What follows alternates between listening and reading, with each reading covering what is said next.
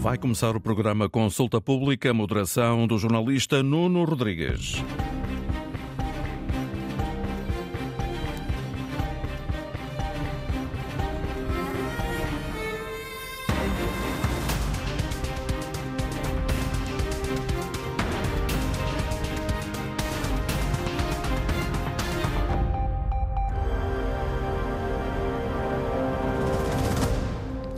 Muito bom dia. Sem cartas nem búzios, vamos eh, tentar perceber o que nos reserva este novo ano que agora começa. 2024 será eh, de comemoração dos 50 anos de Abril em Portugal, ano de eleições, com o país a votar em legislativas antecipadas, europeias e nas regionais dos Açores. 2024 que nos entra pela porta que os cerca de 2 milhões de deslocados em Gaza deixaram de ter. Praticamente toda a população deste território foi obrigada a fugir de casa para escapar aos implacáveis ataques israelitas. 2024 que chegou também com novos bombardeamentos das forças de Moscovo em zonas residenciais na Ucrânia, quase dois anos depois do início da invasão russa.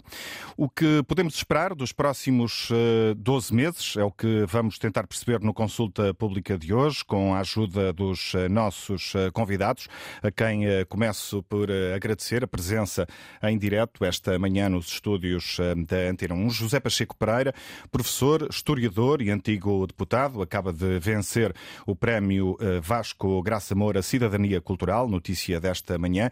Manuel Carvalho da Silva, sociólogo, antigo secretário-geral da CGTP. Céu Mateus, professora catedrática de Economia da Saúde na Universidade de Lancaster, no Reino Unido, e a bióloga Helena Freitas, professora catedrática e investigadora da Universidade de Coimbra, é eh, doutorada em eh, eh, Ecologia. Contávamos também com a participação neste programa do escritor Walter Hugo Main, que teve, no entanto, um imprevisto e por isso não pode estar connosco esta manhã.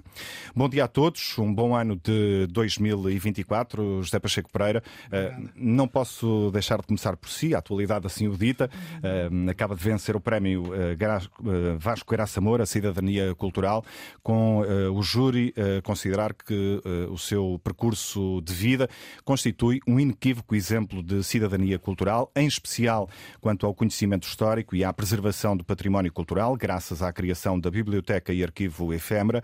É também destacada a sua participação ativa desde muito cedo, desde muito novo, em movimentos políticos de oposição à ditadura, eh, de um ponto de vista eh, eh, mais pessoal, desde logo, acredito que seja um ano que começa de forma positiva. Bom dia.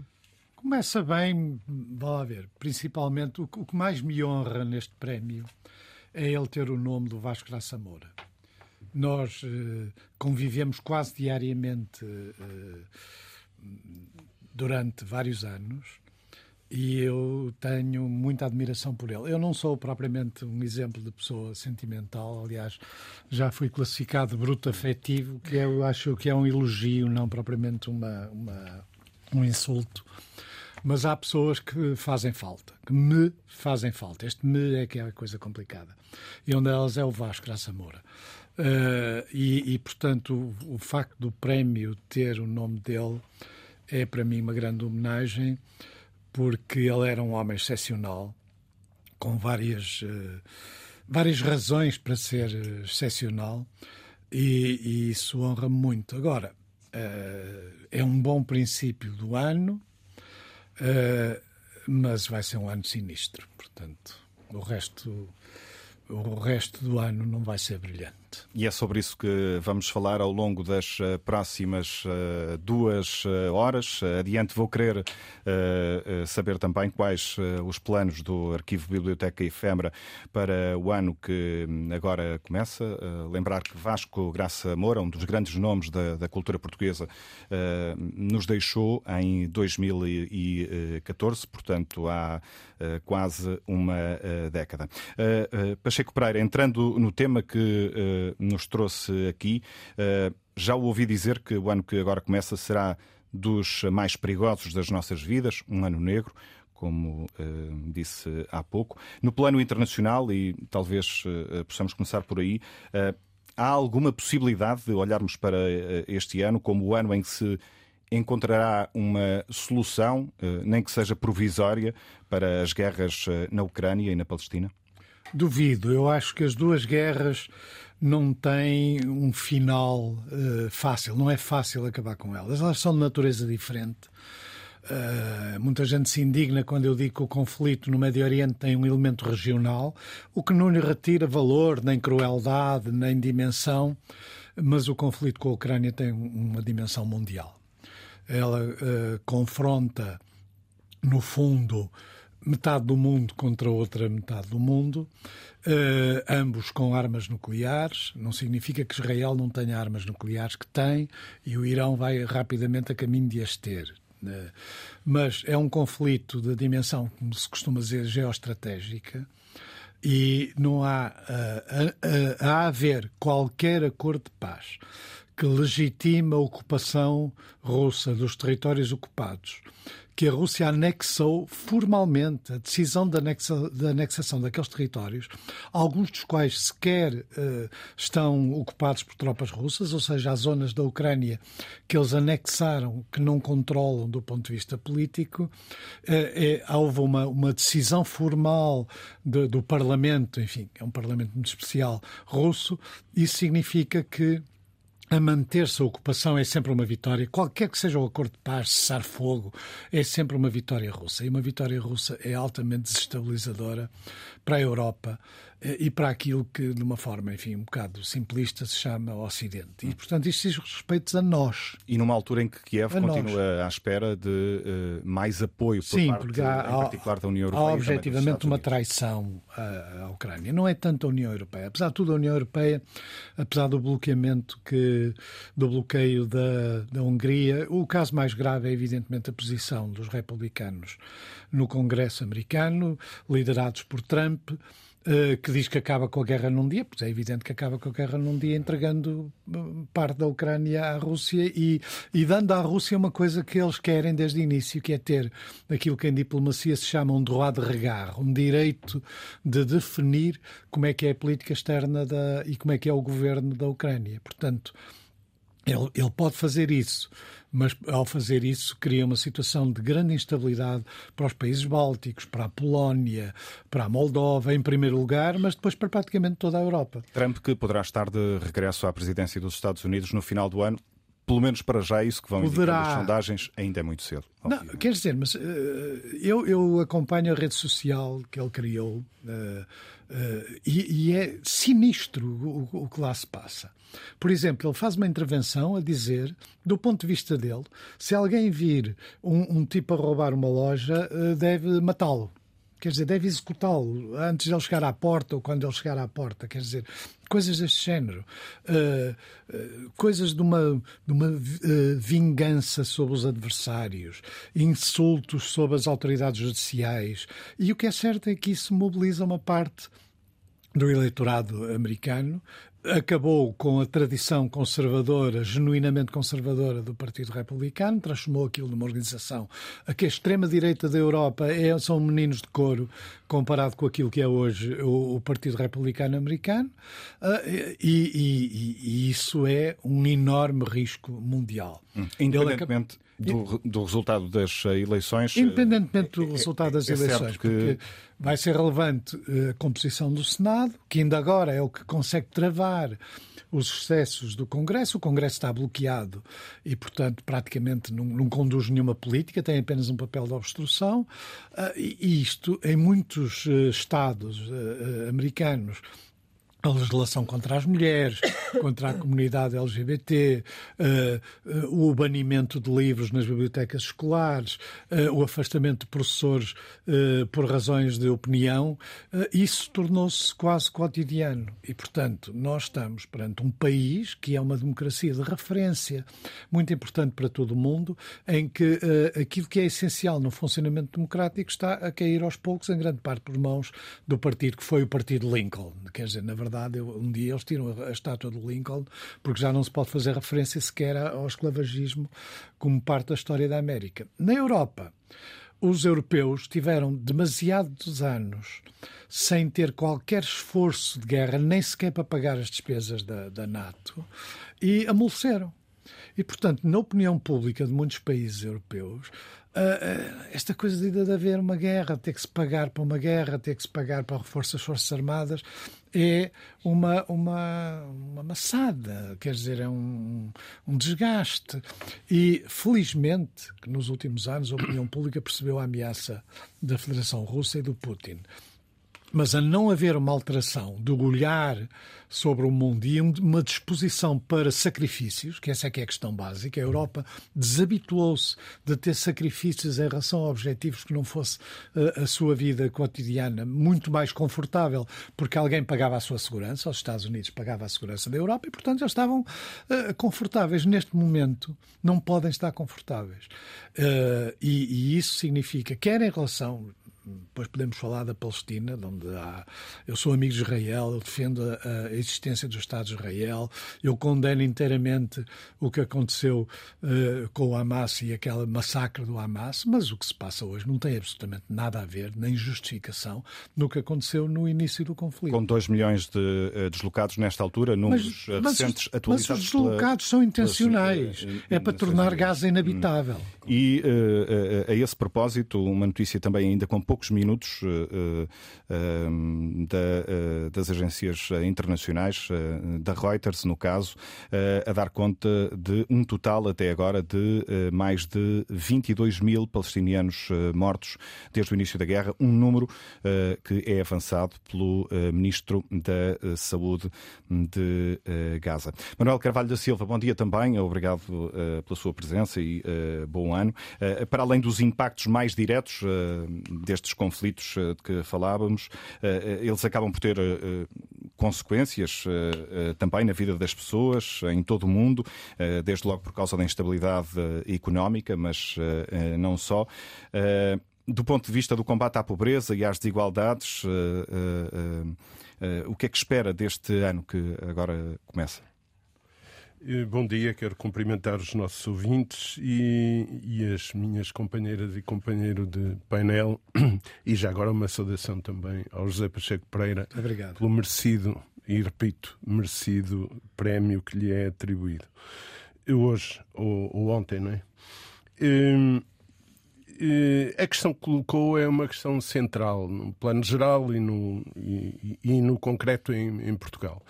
Portanto, estas dinâmicas que estão em curso, eh, o, que é que nos, o que é que nos mostram? Eh, o Pacheco Pereira já desenvolveu alguns aspectos, é? mas aquilo que vem da, da, da geoestratégia, da, da geopolítica e da geoestratégia, eh, muitas vezes é subavaliado por, por nas nossas análises tem impactos enormes e cruza-se com outras mudanças que estão em curso. As mudanças neste plano que estávamos a referir, hum, portanto, já, já algumas delas são enunciadas, já depois outras dimensões complexas, não é? porque são, neste caminhar, são choques de valores, choques de culturas, que vão ser, vão ser coisas muito complexas, não é? portanto, há, há, há, há há protagonismos fortes que não vão dispensar a sua afirmação de, de cultural, etc. E a ideia de que eh, nós vivemos todos no sistema capitalista e, portanto, o que vai determinar é o, funcionamento do sistema é,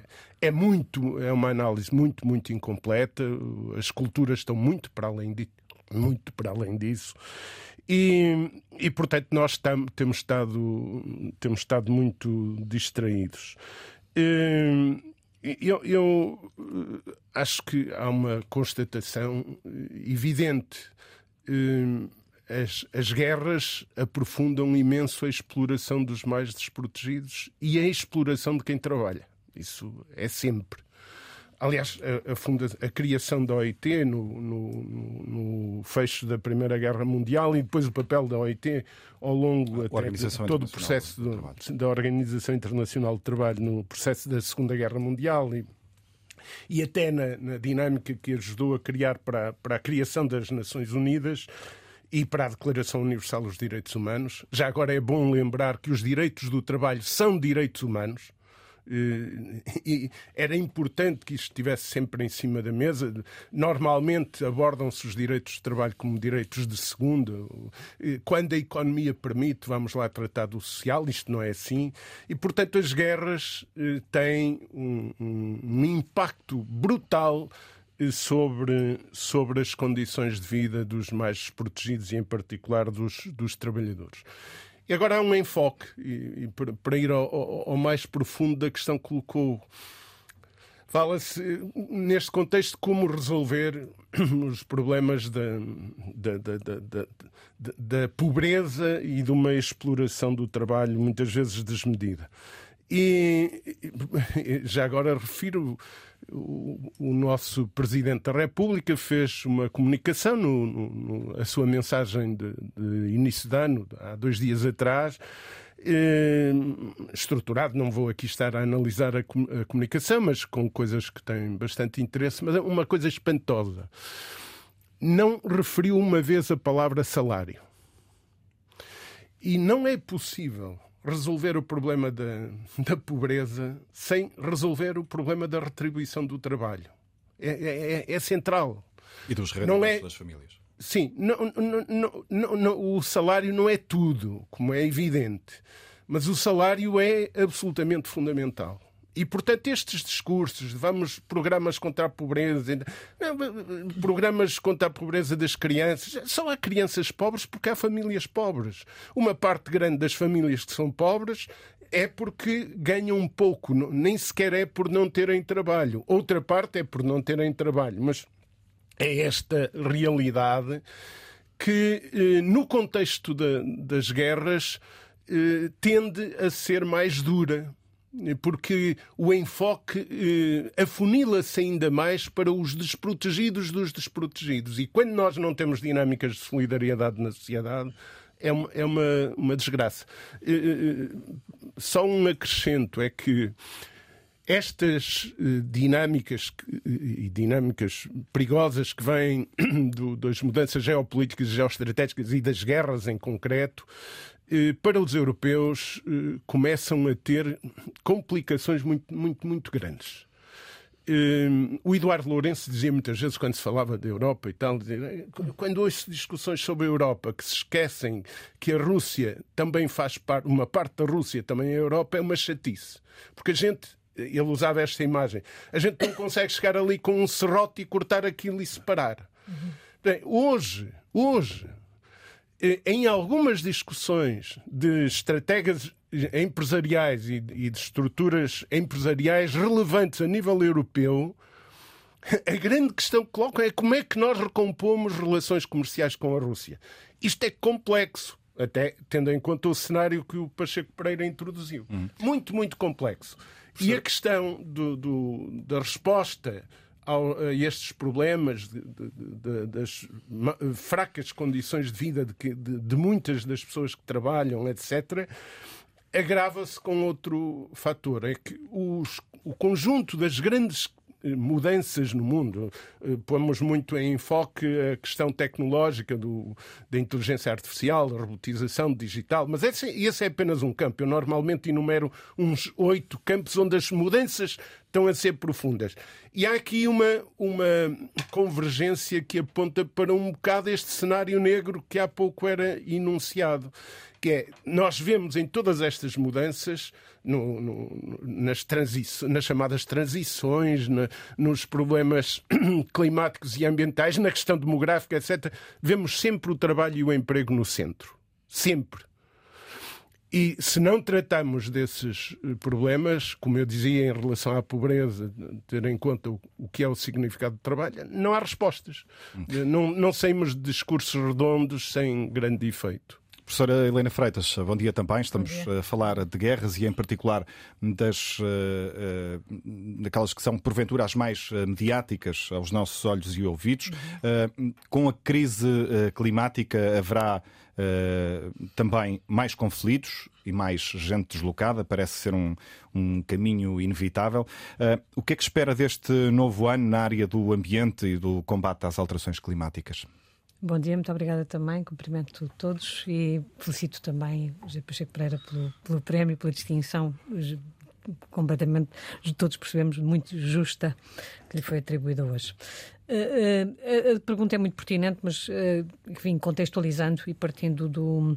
de facto, esta, nós estamos a falar de, de riscos e de percepção de risco que, que, enfim, que é evidentemente que a paz e, a, e a, o desejo de paz é absolutamente determinante e todos percebemos que sem, digamos, uma pacificação uh, dos contextos, dificilmente conseguimos estar atentos, ver para além dessa, uh, dessa, dessa, situação, tudo aquilo que implica e que já foi aqui discutido.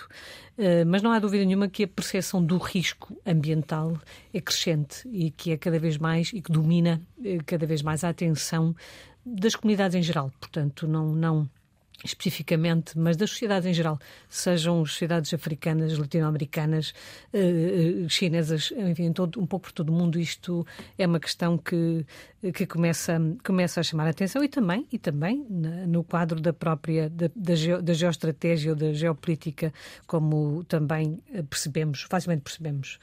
Uh, mas a questão do risco climático vai impor-se cada vez mais, de forma progressiva, uh, e, e associada ao risco climático, uma percepção crescente de que há aqui uma, uma disrupção na relação com a natureza que tem implicações profundas ao nível da própria sobrevivência humana. E, portanto, isto vamos, esta, esta percepção deste risco vai-se acentuar e vai-se acentuar quer através dos grandes eventos uh, que terão expressão múltipla, que pode passar por uh, por o norte ou centro da Europa, por termos cheias profundas que, por exemplo, põem em causa a produção alimentar, já põe. Nós no sul da Europa já estamos a assistir a problemas dessa, dessa natureza. Portanto, a questão da segurança alimentar vai fazer parte também deste, desta, digamos, desta convergência de fatores que trazem a percepção do risco climático e ambiental para, para a opinião pública em geral.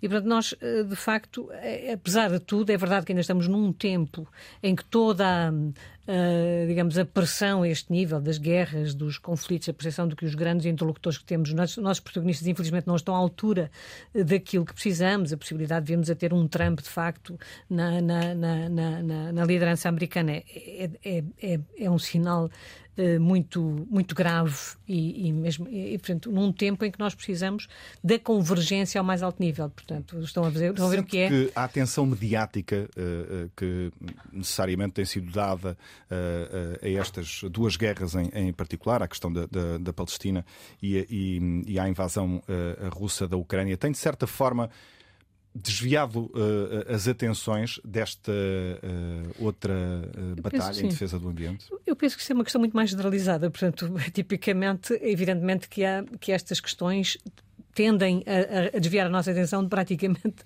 de tudo aquilo que não é essa, essa, é, essa questão em concreto. Mas, apesar disso, era isso que eu quero deixar, apesar disso, nós não deixamos de colocar como centralidade e não deixamos de estar atentos, não, isto não deixa de ser a percepção do risco ambiental eh, não deixa de estar no centro das atenções, apesar destes momentos. Evidentemente que, enfim, hoje falamos do, do, do, hoje começa uma guerra, tendemos a falar ativamente daquela guerra, mas tipicamente amanhã depois, enfim, vem uma COP, estamos a falar todos durante 12 dias falamos da COP 28 e, e não nem sempre, nem sempre da essência da COP, mas muito mais até daquilo que rodeia a COP, eh, porque tipicamente também somos levados e conduzidos e a comunicação social aqui tem também, nós vamos ter que ter uma reflexão muito profunda sobre o papel, o papel da comunicação social em todas estas questões que têm a ver com o futuro da humanidade. Portanto, tudo o que estamos aqui a falar tem a ver com o futuro da humanidade e seguramente que a questão, a forma como nós estamos a gerir recursos naturais e estamos a gerir a crise climática tem uma profunda implicação no nosso, no nosso futuro. Portanto, a, nossa, a crise climática é uma crise profunda e tem, de facto, que ter uma convergência de políticas que, de facto, num quadro de divisão, de divisão como estamos aqui a falar, de guerras, eh, de, de incapacidade ao mais alto nível para convergência de, imaginem o que é um Trump, um Trump a fazer a gestão nas, nas próximas COPs, quer dizer, é, é, é, absolutamente inviável. Já não temos os Estados Unidos da América na, na COP climática. Este ano vamos ter uma COP muitíssimo importante, que poucos falamos, que é a COP 16 do, da biodiversidade. É uma COP importantíssima que vai acontecer no final deste ano na Colômbia. Provavelmente não terá atenção eh, desejável, é, é provável que não. Temos também a COP 29 da Conferência do Clima. Portanto, nós Mas são momentos muito importantes que vão, que vão acontecer este ano.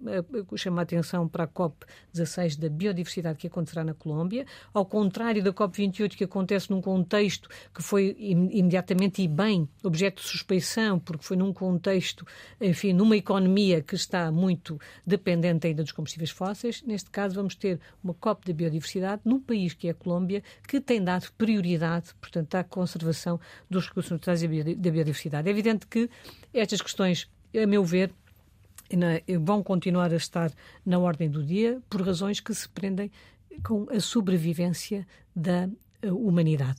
Não terão o tempo de antena que tem, evidentemente, as questões de, de risco imediato, mas é verdade que a percepção do risco ambiental é cada vez mais central e vai ser cada vez mais nas novas gerações. Portanto, eu tenho essa confiança, enfim, que haverá a esse nível algum sobressalto capaz de impulsionar movimentos de raiz, movimentos grassroots, portanto, movimentos que partem das sociedades, das comunidades mais vulneráveis, eh, das sociedades onde menos esperamos, eh, se calhar, eh, digamos, uma intervenção, mas penso que a partir daí haverá movimentos crescentemente ativos em defesa, digamos, da, da natureza, do planeta e, e de uma intervenção mais determinada na resposta à crise climática.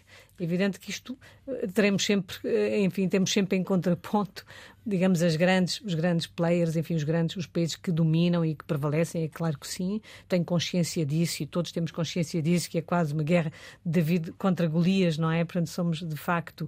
Mas eu penso que a tendência progressiva será para uma maior expressão desses movimentos que terão tendência a ter um papel mais, mais ativo e mais capaz na condução das. Até porque as clivagens são brutais e são inaceitáveis. Há pouco falava da deslocal, a deslocalizações que vamos assistir por, por, em resposta às questões, às questões climáticas, vão ser absolutamente vão ser brutais. Portanto, não há capacidade, digamos, de, de, de, contenção uh, deste, de, destes processos e, e, a questão alimentar vai ser cada vez mais determinante, uh, porque crise, quando falamos em crise climática falamos de aumento de pragas e doenças, falamos de perda da produção, da produção alimentar, falamos de alteração dos recursos hídricos, falamos de questões que de facto têm a ver com o nosso, com o, nosso, com o meio de subsistência mais básico e, portanto, isto necessariamente vai ter que ter aqui. Agora, se isto aumentará o nível de conflito numa primeira fase e depois nos obrigará a algum momento de convergência, que é a minha expectativa,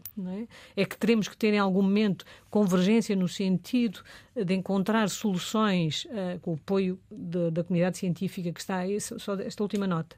A comunidade científica é também uma. Tenho grande esperança na comunidade científica, que está cada vez mais e de forma convergente a trabalhar ativamente para encontrarmos soluções tecnológicas e científicas para respondermos à crise energética para sermos capazes de fazer a transição, a transição ecológica que a humanidade precisa. Tenho uma grande confiança na, na, nas soluções que vêm daí, com, claro, com escrutínio que é desejável, sempre desejável, com, enfim, com, com, uh, com uh, limites, evidentemente, de natureza ética, mas eu estou convencida que isso vai ser uma, uma, uma, uma questão muito relevante na forma como vamos ser capazes de fazer a transição, a transição ecológica. Hum. Referi há pouco os impactos uh, também na, na, saúde, é uma boa deixa para uh, lançarmos a conversa também com a professora Céu Mateus, que é professora de Economia da Saúde. professora Céu Mateus, bom dia, obrigado também pela, hum, pela sua presença. De que forma é que todo este contexto que já foi sendo aqui referido, muito à, à conta dos, dos conflitos eh, mais mediáticos que estão em curso. Eh, de que forma é que esse contexto se reflete também na eficácia dos eh, sistemas de saúde? Estou a pensar imediatamente também no nosso e recordando há pouco aquela ideia que Carvalho da Silva deixava aqui, a lógica de que só quando a economia o permite é que se vai no caso às questões sociais, se calhar também podemos juntar aqui a saúde à lista, a, a, a essa lista. Um, em termos genéricos, o que é que espera deste ano de 2024 na área da saúde? Bom dia, bom dia a todos os ouvintes, muito obrigado pelo convite. Queria também uh, felicitar José Pacheco Pereira pelo prémio que, que recebeu. Um, todos os problemas que aqui foram, foram mencionados têm, obviamente, grande relevância na área da saúde. Porque uh, todos nascemos, todos morremos, aquilo que todos queremos é que o momento uh, o tempo que, que, decorre entre estes dois acontecimentos seja o maior possível e que consigamos viver uh, a vida tão bem quanto possível e, e, e, e nas melhores circunstâncias. obviamente que a questão dos serviços de saúde se coloca quando estamos doentes. Pronto. Uh, e parece, pelas notícias, não é, que a maior parte das pessoas estão sempre doentes, o que, o que não é verdade, pronto, ainda bem, e de facto as questões da saúde ocupam um, um grande espaço mediático, tem, isso tem sido uh, evidente em Portugal e não só em Portugal, também em muitos outros, em muitos outros países. Eu resido em Inglaterra, a situação lá um, ehm, é bastante mais crítica em relação ao Serviço Nacional de Saúde do que aquilo que, que acontece em Portugal e em Portugal já não, já não está nada bem. Eu costumo dizer que. Com problemas de origem semelhante? Ah, sim, sim, sim. São exatamente os, os mesmos. Portanto, uh, os médicos começaram hoje uh, uma greve de seis dias. Uh, houve uh, cerca de 30 dias de greve o ano passado de, de, profissionais de saúde. As enfermeiras fizeram greve pela primeira vez em mais de 100 anos. Isto em 2023, portanto, e há hum, claramente impactos, portanto, ao nível depois da, da mortalidade da, das pessoas, portanto, porque não há prestação de cuidados de saúde, portanto, se, se os serviços não estão a funcionar, isso é um do, dos resultados óbvios. Um, e também em termos de uma, de uma crise social pronto, e económica que é muito semelhante àquilo que se passa em, em Portugal. Eu costumo dizer que, que a pior doença que se pode ter é ser pobre. Pronto, porque de facto as questões da pobreza trazem-nos uh, muitos problemas de saúde. Porque há uma concentração das determinantes sociais em saúde nas classes uh, económicas mais desfavorecidas. Portanto, as pessoas não é que queiram ser doentes, há uma, uma série de fatores em relação, por exemplo, às vezes às profissões que têm ou não terem uh, trabalho, em relação depois ao rendimento e ao que permite em termos de alimentação, ao, à adoção de, de, hábitos de vida que muitas vezes não são os mais saudáveis, em relação às condições de habitação que não são as melhores, em relação a, a viver em áreas muitas vezes mais expostas ao barulho, um, com mais, as casas com mais umidade. Um, há uma série de, de, fatores depois que contribuem de facto para que haja uma maior concentração da doença sempre nas classes um, socioeconomicamente mais desfavorecidas. E, portanto, isso não é um problema das pessoas. É um problema das condições de vida das pessoas que estão nessas classes. O que é que também tem acontecido em, em vários uh, países? Pronto, isto também uh, uh, indo ali um, um bocadinho de encontro àquilo que, que o José Pacheco Pereira já, já referiu e, e, à, e à questão dos, repu, dos, sim, dos republicanos nos Estados Unidos, que se nota muito claramente nos Estados Unidos, mas que nós também temos observado com dinâmicas mais suaves na Europa.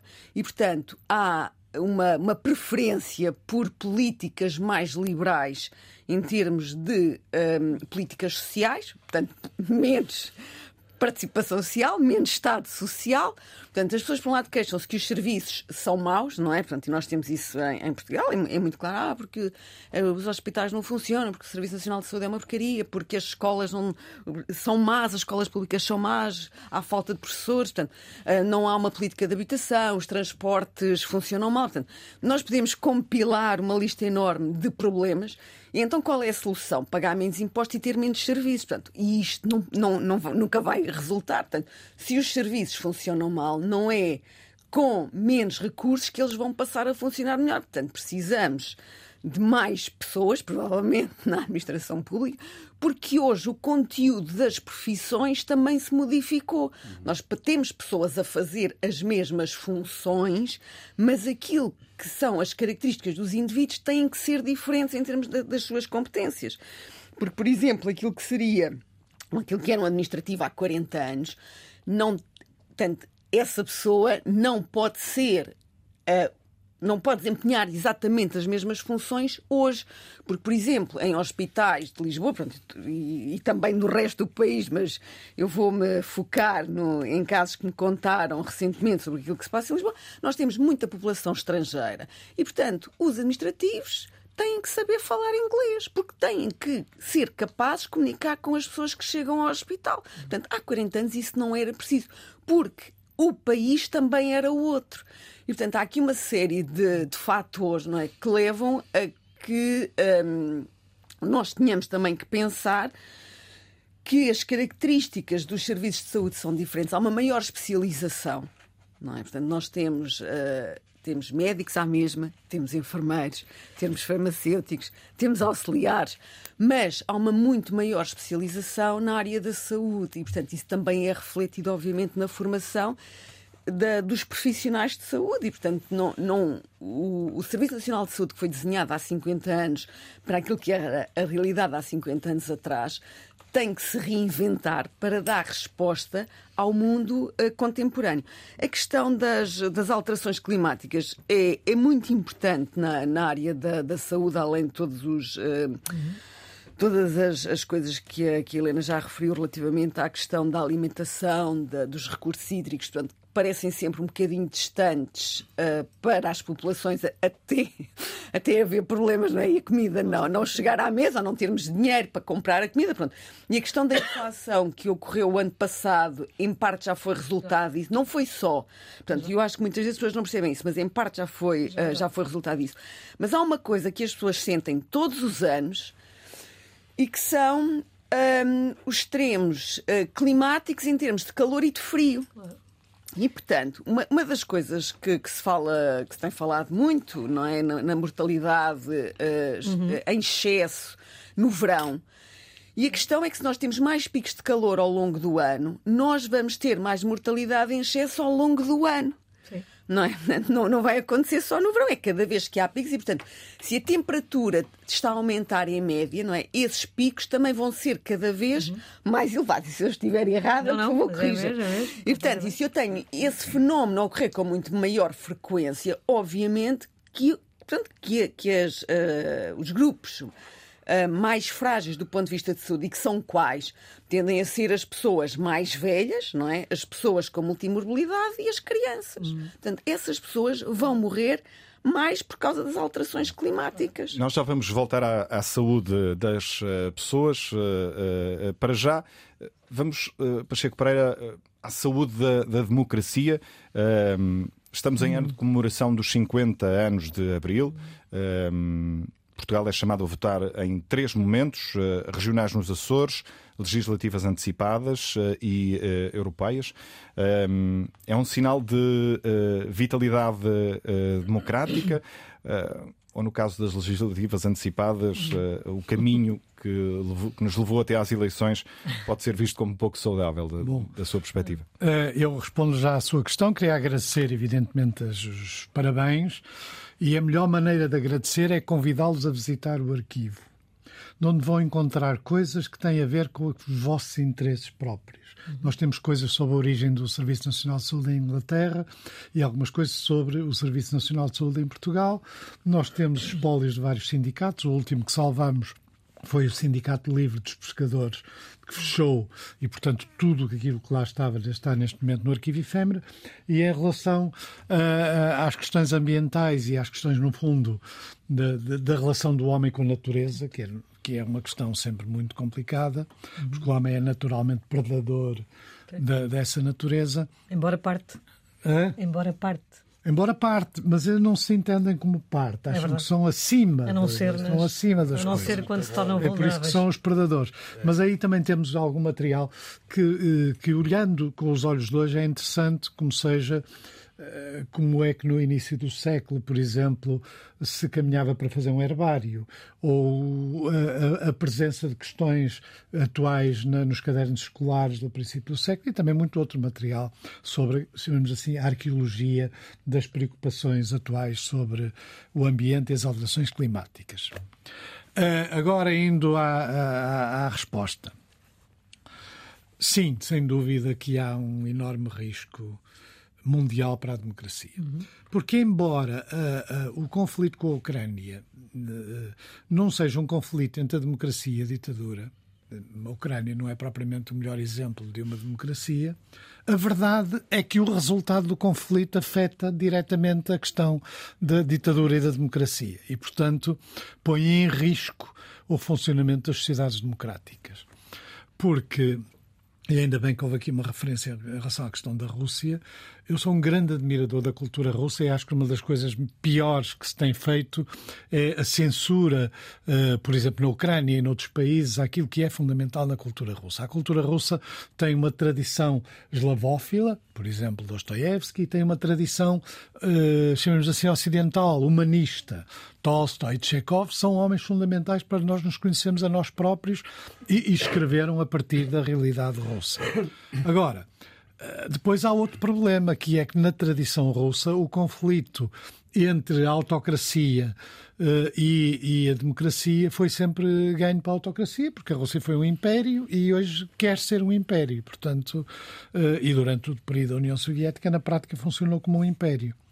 Portanto, isso dá uma sombra negra sobre o funcionamento da democracia que depois é interiorizado por estes movimentos de extrema-direita, eh, que na Europa, eh, retomo uma questão que já foi dita, são, eh, parecem moderados em relação aos Estados Unidos. Quer dizer, parecem moderados. A senhora Le Pen é uma moderada em relação àquilo que dizem os radicais próximos de Trump nos Estados Unidos, moderada, não sendo, no entanto, moderada, porque, de facto, há uma questão que, é, uh, que tem a ver com aquilo que nós também falamos, que é o problema da imigração.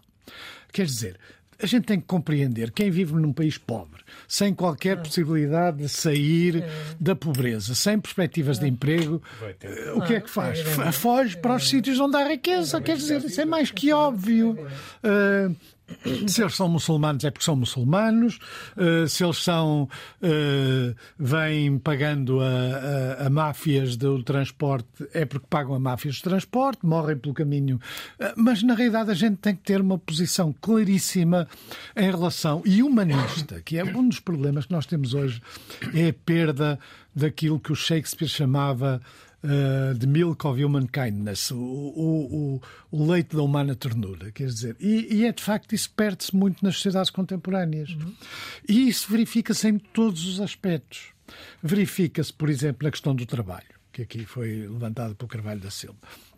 Eu, às vezes, faço um, um, um um truque para os eh, meus companheiros mais à direita, que é ler-lhes um fragmento de um texto que eles não sabem quem é o autor uh, e digo, bom, isto é aqui um texto do Karl Marx e tal. Sim, o Karl Marx, do Bloco de Esquerda e tal. Não, é do Catecismo da Igreja Católica, que é de facto um texto no qual o papel da dignidade do trabalho, que é mais do que o trabalho, é mais do que o papel dos trabalhadores enquanto produtores, é mais do que o papel dos trabalhadores enquanto praça, é ter trabalho.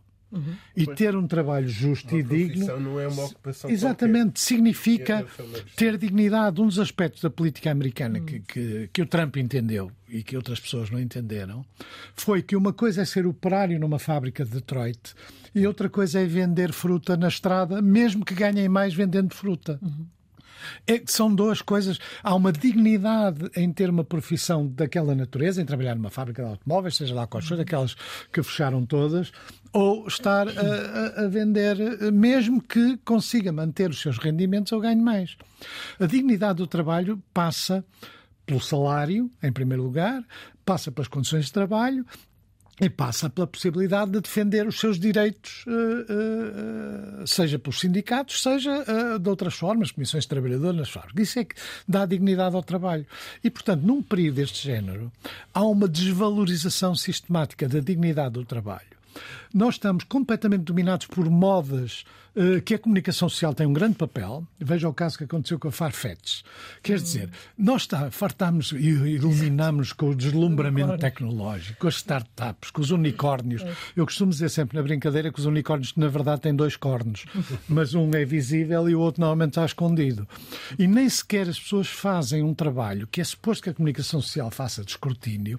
A ver, aqueles que anunciou como grandes mudanças uh, há um ano, há dois anos, normalmente no princípio um ano, são aparecem sempre na, nas pessoas a acompanhar e tudo. Ao fim de um ano, na maioria dos casos, são falidos e estão falidos com dinheiro que, em grande parte, é nosso, dos contribuintes, para utilizar os argumentos da iniciativa liberal. São dos contribuintes que é que pagam os sítios onde eles montam os escritórios e tudo. Portanto, qual é o problema das eleições em Portugal? Tem muito a ver com isto. É Uh, nós vamos entrar num período de grande instabilidade política, na pior altura para ter instabilidade política. Isso é o resultado de um conjunto de fatores uh, que nós podemos analisar. Eh, que inclui as asneiras do governo do PS, que inclui o papel do Ministério Público e que inclui o papel da comunicação social, particularmente quando ela hoje, eh, em muitos casos, funciona na base da radicalização da direita, de uma parte da direita que defende claramente interesses eh, económicos, mas que não se nomeia a si própria como sendo. Portanto, o problema não é o Chega. As pessoas estão sempre a encher a boca com o Chega. O Chega não é o problema, a não ser a capacidade que eles têm de mobilizar a partir das, das migalhas que caem no chão. O problema é quem cria as migalhas, não é? E isso é muito mais vasto que o Chega, é muito mais importante socialmente que o Chega. São interesses muito poderosos na sociedade portuguesa e que, como são poderosos, são discretos. O Chega tem essa coisa que não é discreta e, portanto, revela-se inteiramente. Portanto, as eleições fazem-se num contexto de. Uh, de muita dificuldade em ir aos problemas do país. Mas o Chega será Diga. ou é já ou não o elefante na sala para estas legislativas antecipadas? não, só é o elefante na sala para quem acha que pode fazer alianças com eles à direita, não é? Uh, na realidade, eu não acho que. Eu acho que o Chega corresponde a uma tendência europeia, corresponde a uma tendência que eh, pune as políticas seguidas, pelo menos desde 2008, inclusive para a União Europeia, portanto, a maneira como se lidou com uma crise que era bancária, em primeiro lugar, uma crise que era financeira em primeiro lugar e no qual a União Europeia protegeu sempre as finanças. Hum. À custa de quem? À custa dos mais pobres e daqueles que tinham mais dificuldades. E ao fazer isso, aumentou o sentimento de uh, uh, nós não temos futuro, de perda de esperança. Uhum. Mesmo que as pessoas tenham, não tenham perdido muito da sua condição económica, mas perderam a sua capacidade de achar que vão ficar melhor no futuro. Uhum. E isso é desastroso em termos nas democracias, em termos sociais. Portanto, ou os partidos políticos eh, chamados do centro, o, PST e o PS, estão dispostos a falar com clareza, não só sobre o que aconteceu, como sobre o que está a acontecer. E pronunciam-se com clareza sobre salários, sobre trabalho, sobre rendimentos, sobre as empresas, sem dúvida, eh, e sobre a economia, mas também sobre a sociedade, e que defrontam alguns tabus. Por exemplo, agora está toda a gente indignada com os resultados do PISA. Quer dizer, quem acompanha o que acontece nas escolas com a introdução da chamada como é mutação digital, coisa. Transição. Tra, eh, exatamente. Uh, com a diminuição do papel dos livros nas escolas, que os países como a Suécia, estão a recuar a Suécia que estão a recuar. É evidente que quando aquilo que é melhor na nossa cultura, aquilo que é melhor, que melhor nos ajuda a olhar para o nosso país, é uma coisa que nós temos de boa, que é uma grande literatura, uma grande poesia e também uma certa, um certo riqueza da nossa tradição ensaística em relação ao país, já dá muito tempo. Uh, e isso, por exemplo, implica que as pessoas são cada vez mais pobres do ponto de vista uh, físico, financeiro, do modo de vida, mas mais pobres intelectualmente. Mas deixa-me perguntar-lhe. Mais, mais pobres culturais. Deixa-me só acabar esta frase. Substituem um conhecimento cultural por uma espécie de arrogância cultural que as redes sociais alimentam todos os dias. Deixa-me só tentar perceber se uh, acredita que das próximas legislativas antecipadas Poderá ou não sair uma solução estável, sólida? De não, duvido. A não haver. Há uma coisa que o Paulo Portas disse quando, em 2015 que eu estou de acordo. É raro estar de acordo com ele, mas nesta estou de acordo. Que é a partir de agora só se governa com maioria absoluta. E a realidade é esta: é que, que mesmo apesar do PS ter estragado a sua, a estabilidade política vem de, neste momento não é possível com sistemas de alianças. Claro que o problema, eu também não ponho com o sinal igual as alianças à esquerda com as alianças à direita. Não são iguais. Mas a verdade é que quer à esquerda, quer à direita, qualquer governo, seja do PST, seja do PS, é frágil. É frágil porque à esquerda há o problema da guerra da Ucrânia, há o problema de alguma radicalização no bloco de esquerda e, portanto, isso vai criar um fator de instabilidade, e à direita tem a sombra do Chega. Para isso é que o Chega é o elefante na sala. Agora, e mais, enquanto que à esquerda a gente sabe o que é que o Pedro Nuno Santos e o PS vai fazer, à direita uh, faz de conta que não sabe, mas na realidade sabe. Mesmo que o Montenegro não fique à frente do PSD e que cumpra a sua promessa se o PSD for segundo partido, mas o problema não é que o PSD é em segundo partido, é em primeiro ou em segundo, desde que não haja uma maioria de governação que contrarie uma eventual maioria, uh, uh, neste caso, tornava-se uma minoria de esquerda. E para isso é o Chega.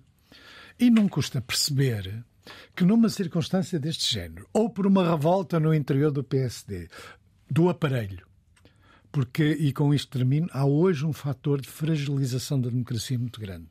É que os grandes partidos estão tomados por uma geração que já se fez dentro deles, é. cuja relação com a sociedade é escassa. Cujo conhecimento dos problemas da sociedade é escasso que, como assessores, ou como secretários de Estado, ou como uh, presidentes de secções ou distritais, habituaram-se a andar com carro, habituaram-se a, a, a, meter o preço dos almoços na, na sua. Isto é verdade, é assim mesmo que isto funciona. Portanto, essa elite criada dentro dos partidos chegou ao poder nos dois, nos dois grandes partidos. E essa elite precisa de aceder ao governo. E precisa que os outros não acedam ao governo. A principal motivação depois das eleições vai ser impedir que os outros governem. Não, não, não tem nada a ver com programas. É não é por isso, uma, uma a, comunicação social de ah, é preciso programas e tal, o que também é uma grande hipocrisia, porque depois passam todo o tempo a discutir tudo menos os programas. E que se eles apresentarem os programas têm direito a meio-dia de, de fama e depois desaparece.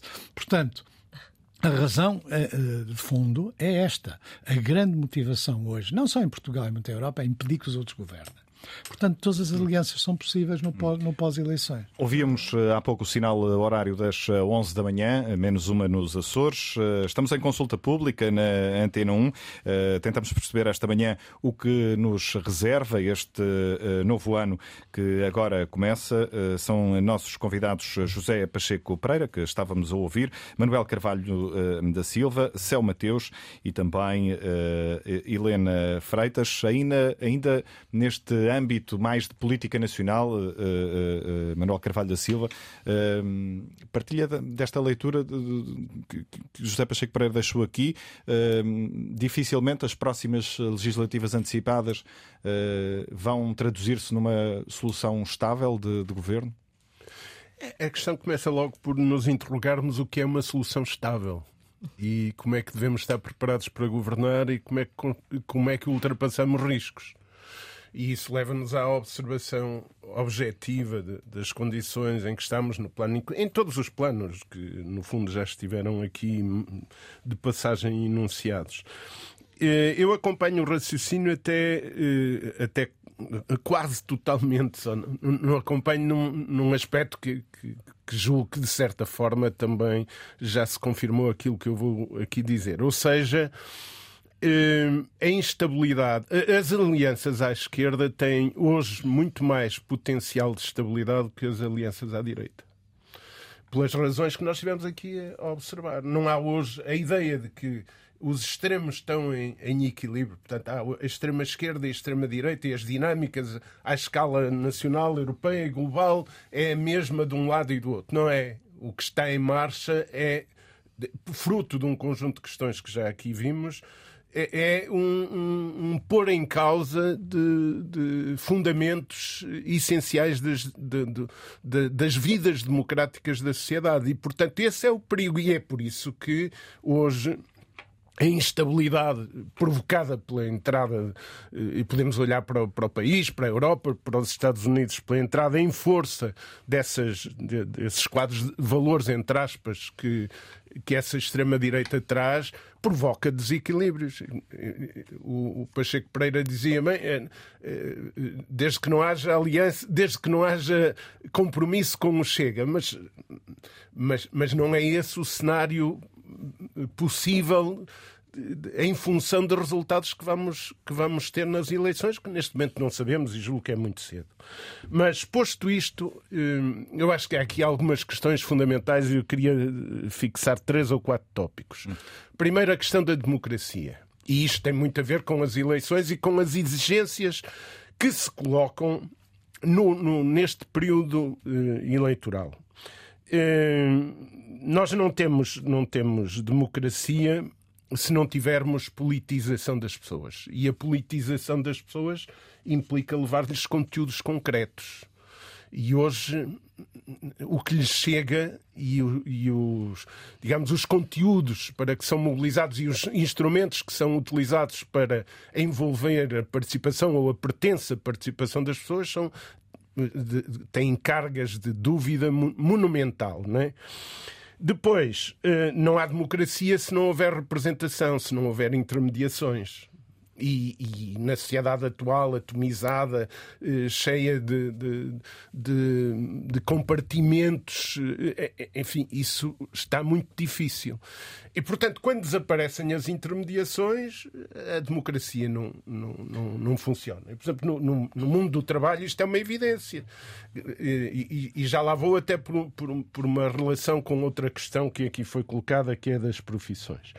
Depois, importa muito vermos onde estamos eh, para responder aos problemas. Há o enquadramento global, que já falamos aqui, o enquadramento europeu. Eh, eh, a União Europeia tem perdido velocidade numa série de, de campos. Hoje diz-se, com, com toda a, a, a, confirmação de que a União Europeia nos últimos anos deve, ter, deve ter-se atrasado no plano da utilização das tecnologias, da inteligência artificial, etc., em 10 anos ou mais, mas depois, se formos para outros campos, a coisa também está complicada. Mas. Eh, mas, portanto, esses são os impactos. Depois, como é que tratamos da, da coisa cá dentro? E eu, por exemplo, olhando os problemas concretos, eh, é preciso situar-nos bem na, na, reformulação que as cadeias de produção e de abastecimento estão a ter à escala europeia, à escala global, e ainda não está muito claro como é que se vão fazer muitas destas arrumações. Isso coloca desde logo exigências. Onde é que tratamos e como tratamos o social? O social não pode ser uma decorrência, é intrínseco às opções económicas. Segundo, como é que vemos a economia? A economia que está, e esse é um dos grandes problemas hoje da humanidade, a economia está excessivamente financiarizada e, e, e, e, portanto, amputa possibilidades de se ver futuro pela, pela, de se ver futuro na vida das pessoas pelas respostas que a economia devia trazer, trazer para a vida de, das pessoas, está tudo financiarizado. E, e, por exemplo, no plano nacional também vemos isto muito, que é uh, tratar a economia como um negócio. E, e, e a economia é mais que isso. Este, este fechamento é dramático. E, por exemplo, num país como o nosso, que tem um outro desafio nas chamadas transições em que, estamos, que é quais são os nossos recursos naturais e como é que os devemos utilizar. Nós, os nossos recursos, atualmente fala-se muito, o sol, o lítio, o hidrogênio. Então, imaginemos que são esses. Como é que os vamos utilizar? Mas não é numa perspectiva de negócio, é numa perspectiva de, para além do negócio e do o que é que fica cá, o que é que é utilizado por nós para as transformações que precisamos de fazer. E nesse sentido, e... a resposta que Portugal dará a esses desafios uh, dependerá muito do resultado destas uh, Vai depender muito. Por exemplo, o, o, o, o atual Primeiro-Ministro, António Costa, eh, até na, na, comunicação de Natal, acho que coloca uma, uma ideia que tem algum fundamento, mas que tem pressupostos muito frágeis. É? A ideia de que nós ganhamos a batalha das qualificações escolares que permitem trabalhar as qualificações profissionais, porque são coisas distintas, não é? E ganhamos e, portanto, nós com, com essa, com, com essa é nova situação e, e com as reformas estruturais, e ele liga as reformas estruturais, aqui é que está o erro, liga as reformas estruturais eh, eh, com uma ideia de concretização a planos que estão muito associados ao PRR e cujo resultado ainda é uma interrogação, e, por exemplo, em relação à utilização do hidrogênio, etc., o que está em curso com aquela ideia de que são áreas novas que, que trazem tra uh, emprego qualificado, podem trazer qualificado, podem não trazer qualificado, podem, ah, porque não há nesses novos processos, não há apenas trabalho qualificado, há muito trabalho não qualificado, e, portanto, o que é que fica disto? Mas ele parte desta ideia, portanto, uh, por um lado, por um lado ganhamos a batalha das qualificações, por outro lado, nós temos as reformas e a conjugação destes dois fatores aponta-nos um modelo de desenvolvimento, como é que ele usou a expressão, baseado no conhecimento e na inovação. Julgo que é, que é esta expressão. Ora, mas nós temos que olhar para além disto. Onde é que estão os nossos jovens? Nós não podemos tapar os olhos à emigração, nós não podemos tapar os olhos à recomposição do, do mercado de trabalho. A vinda de milhares e milhares, neste momento estamos entre, a caminhar rapidamente entre os 15% e os 20% de, de hum, população ativa imigrante, imigrante mas a, a, imigração coloca ao país desafios brutais em vários espaços. Uma revolução na escola, uma revolução nas políticas, nas políticas sociais, eh, problemas novos, muito complexos. Não é uma questão apenas de recomposição demográfica, saem uns e entram outros. Não é isto, é uma mudança muito maior que nos, eh, repito, que nos obriga a desafios. Permitam-me permitam só acrescentar a isto duas outras coisas. As questões colocadas aqui em relação ao clima e em relação à saúde são de primeiríssima importância. Num cenário em que nós temos uma perspectiva de contínuo aumento da esperança de vida até agora, não é? agora começam a, começa a fazer-se interrogações por razões múltiplas que já mencionaram as, as nossas companheiras de debate. É, mas, mas há uma, uma coisa, ligando isto ao trabalho e à realidade, há uma coisa muito concreta. Não é possível uma eh, terceira idade e quarta idade, se quiser, para usar eh, catalogações atuais, de, de, de, digamos, de garantia de mais, de mais saúde às pessoas e de melhores condições de vida se não tiverem sido bem tratadas as fases da primeira idade e da segunda idade. Portanto, há aqui uma revolução hum. profunda que está longe de ser, eh, de, de ser desenvolvida. Há uma outra questão, e termino com esta, que é a CEL, permita-me tratá-la só assim, levantou uma questão, por exemplo, hoje faltam trabalhadores na administração pública para fazer funções tradicionais. Faltam trabalhadores para fazer as, as funções que eram antigas, mas que estão reformuladas em função de um conjunto de mudanças que aqui colocamos. Mas faltam já pessoas na administração pública para lidarem com as, as possibilidades da utilização de tecnologias, robotização, inteligência artificial, etc. Esse Ora, será... este cenário, este cenário, associado a uma outra realidade que é que aqui já vimos, uma profissão não é uma qualquer ocupação. Tem tudo o que o José Pacheco Pereira já disse e mais. Tem dimensões éticas, códigos deontológicos, etc, etc. E esta ideia peregrina e eu diria patética de fugirmos da designação de trabalhar para a designação colaborador é, ou, e, e depois focar toda, toda a formação eh, na, na ideia do empreendedorismo e eu sou a favor da criação de sentido de responsabilidade, de desafio das pessoas todas, mas a ideia afunilada no, indi no individual, isto é, é desastroso.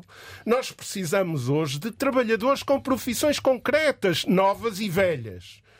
E, e, e é impressionante, é? porque eh, eu, eu, visito muito, muitas escolas do ensino secundário e, e também universidades. Se vos falasse agora do, do meu calendário para os próximos meses, assusta um bocado, mas é impressionante os jovens estão despidos de qualquer informação rigorosa sobre o que são profissões e como se podem encaminhar para as profissões. Mas eu vou querer conhecer um pouco dos vossos planos para, para o futuro próximo e, em particular, para este novo ano que agora começa. Uh, Helena Freitas, que, sim, já foi deputada, não sim. sei se está no seu horizonte uh, um eventual regresso à política, pelo que tenho lido em, em entrevistas suas, não me parece. Não, não uh, parece, não parece. Do ponto de não, vista não, mas... da, da, defesa do ambiente, e a, a lançá-la por aqui, depois Sim. Uh, abordará o, o, as questões que, que, entender, como é óbvio, hum. uh, mas uh, perguntava-lhe, um, e até no sentido do que dizia hum. há momentos, numa primeira fase do debate, do ponto de vista da defesa do, do, ambiente e do combate às alterações climáticas, faz de facto diferença ter governos de esquerda ou de direita seja em Portugal ou em qualquer outro país? Deixe-me pôr as coisas desta forma. Faz absolutamente. Eu, na sequência do que tem sido dito, eu queria, eu queria dizer de forma muito clara que, para mim, não tenho qualquer dúvida que a agenda ambiental é a agenda mais poderosa e aquela que nós devemos uh, abraçar à escala universal. Porque é de facto a agenda transformadora que nos permite, no momento atual, fazer a diferença e trazer para a economia, para a sociedade, para a cultura, para a nossa convivência coletiva, os argumentos necessários para começarmos uma, um processo regenerativo geral das sociedades, das sociedades globais e não é por acaso que o próprio Papa abraça e considera e tem dado prioridade sistemática e crescente à agenda ambiental, como também à agenda capaz de nos mobilizar coletivamente para uma outra sociedade. Eu não tenho qualquer dúvida que esta agenda é vital e por isso mesmo faz todo o sentido, enfim, que se nós tivermos, digamos, eh, movimentos ideologicamente marcados numa política neoliberal. Não estou à espera, evidentemente, por exemplo, há pouco falávamos do, do, do, de um futuro, se tivermos um Trump à frente da política norte-americana, evidentemente que eu não espero que o atual Partido Republicano seja capaz de mobilizar a América para um esforço de transição energética, não é? Para um plano de descarbonização em que a América tem forte responsabilidade e, portanto, não, não imagino, imagino sim, a assumir uma política retrógrada, não é? precisamente contrária a tudo isto, e aquela que vai eh, privilegiar interesses muito particulares, muito pequeninos, não é? e vai, evidentemente, destruir mais a capacidade regenerativa do, do planeta e da humanidade. Portanto, esse tipo de interlocutores não são aqueles que o planeta precisa neste momento e, portanto, que a humanidade precisa. Evidentemente que não. Portanto, e nós precisamos, mas também é certo, e agora também faço aqui alguma transição para o plano nacional, nós, no plano nacional, temos a nossa agenda ambiental, é uma agenda marcadamente europeia, para nós, no essencial, seguimos, enfim, aquilo, aquilo que são as grandes políticas europeias nesta área, e bem, e que têm sido, enfim, de uma forma geral, enfim, com alguns, com alguns sobressaltos, mas tem sido uma agenda, nos últimos anos, uma agenda particularmente positiva no sentido de nos uh, trazer argumentos de uh, uh, mobilizadores para uh, o tal plano de descarbonização que precisamos fazer. Portanto, é absolutamente urgente. Estamos à espera das novas metas é absolutamente de, de redução de emissões até 2020. É absolutamente urgente, esse caminho é absolutamente urgente para a humanidade e para, e para o, o planeta. Portanto, a não ser assim, os cenários que temos pela frente, e eu não vou invocá-los porque toda a gente já os conhece, portanto, tudo aquilo que o IPCC tem, tem, tem anunciado, que a comunidade científica tem subejamente portanto, trabalhado e anunciado. Portanto, os nossos cenários, a todos os níveis, vão impactar tudo o que estamos aqui a falar. Vão tudo aquilo que estamos aqui a falar. E é por isso que a questão ambiental hoje é tão estratégica e tão central nas políticas públicas não é? Porque elas vão ser, ou, ou, é com elas que nós conseguimos reindustrializar, como também tem sido, e com isso também fazer exatamente informar aquilo que devem ser as novas profissões e com isso trazer no domínio das políticas educativas também a transformação que é precisa. É, é com isso que vamos também resolver, ou temos que recentrar o sistema de saúde para dar resposta exatamente à qualidade de vida uh, universal que nós, que nós temos e, e face àquilo, ao aumento da esperança média de vida, isso é absolutamente indispensável.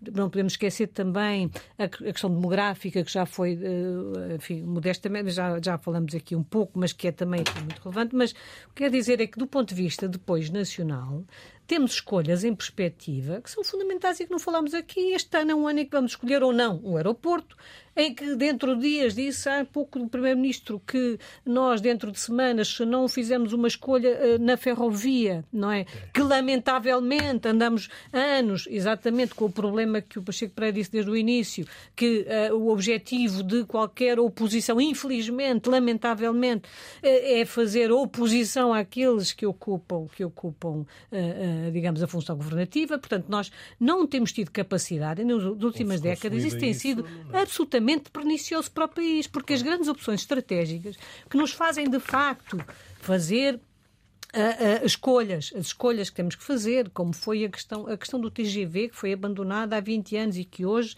enfim, não sei o que é que vai acontecer, porque pelos, não, não temos, nas, nas grandes infraestruturas, que são estruturantes, não temos tido capacidade para convergir.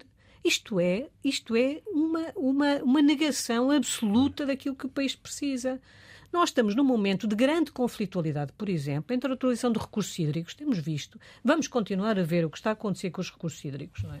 com a utilização abusiva e desperdiçadora, portanto, de recursos em parte do país, porque não temos tido capacidade de fazer as escolhas agrícolas que o país precisa. Portanto, a nossa agricultura hoje está perante cenários que podem também vir a levantar grandes problemas e preocupações e também natureza e natureza social em primeiro lugar, desde logo em primeiro lugar o, o, qual é a política de, de, de, de, imigração, de imigração neste caso que temos tido, que estratégia temos tido para uh, uh, dar resposta. Portanto, estas questões estão todas interrelacionadas, não há e, e nesse sentido de facto é, tem tudo a ver com aquilo quando, quando falamos de proteção de recursos naturais, quando falamos da relação do homem com a natureza.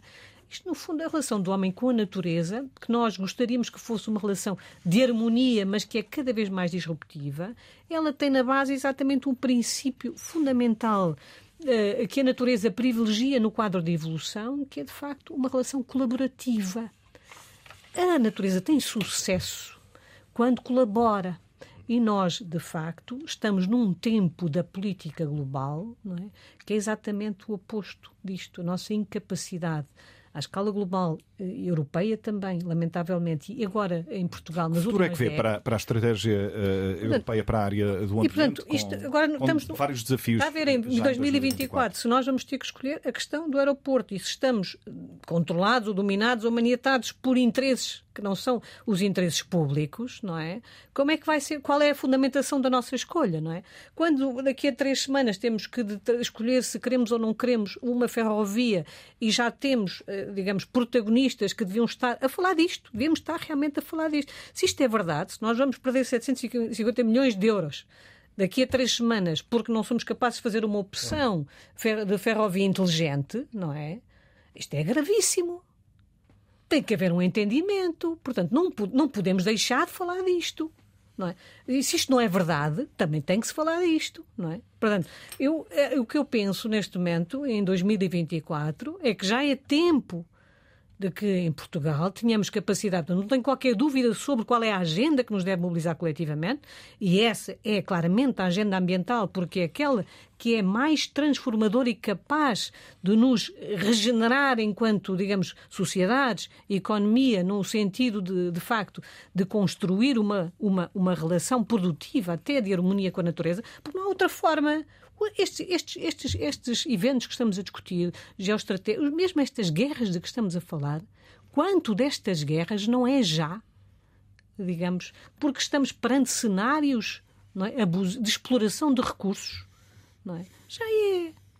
Já estamos a entrar por aí, já estamos a invadir o Ártico, já estamos a pensar como é que vamos uh, explorar uh, recursos que não estão ainda disponíveis, mas a curto prazo estarão. Já estão estas coisas, estes cenários, evidentemente já estão a condicionar os republicanos na próxima, na próxima geração. Claro que estão. Isto é gravíssimo porque evidentemente que isto só nos pode construir, levar a mais destruição. Portanto, o que o mundo precisa de facto é de uma agenda ambiental capaz de nos converter a uma relação diferente com, com, com, com a natureza e uns com os outros.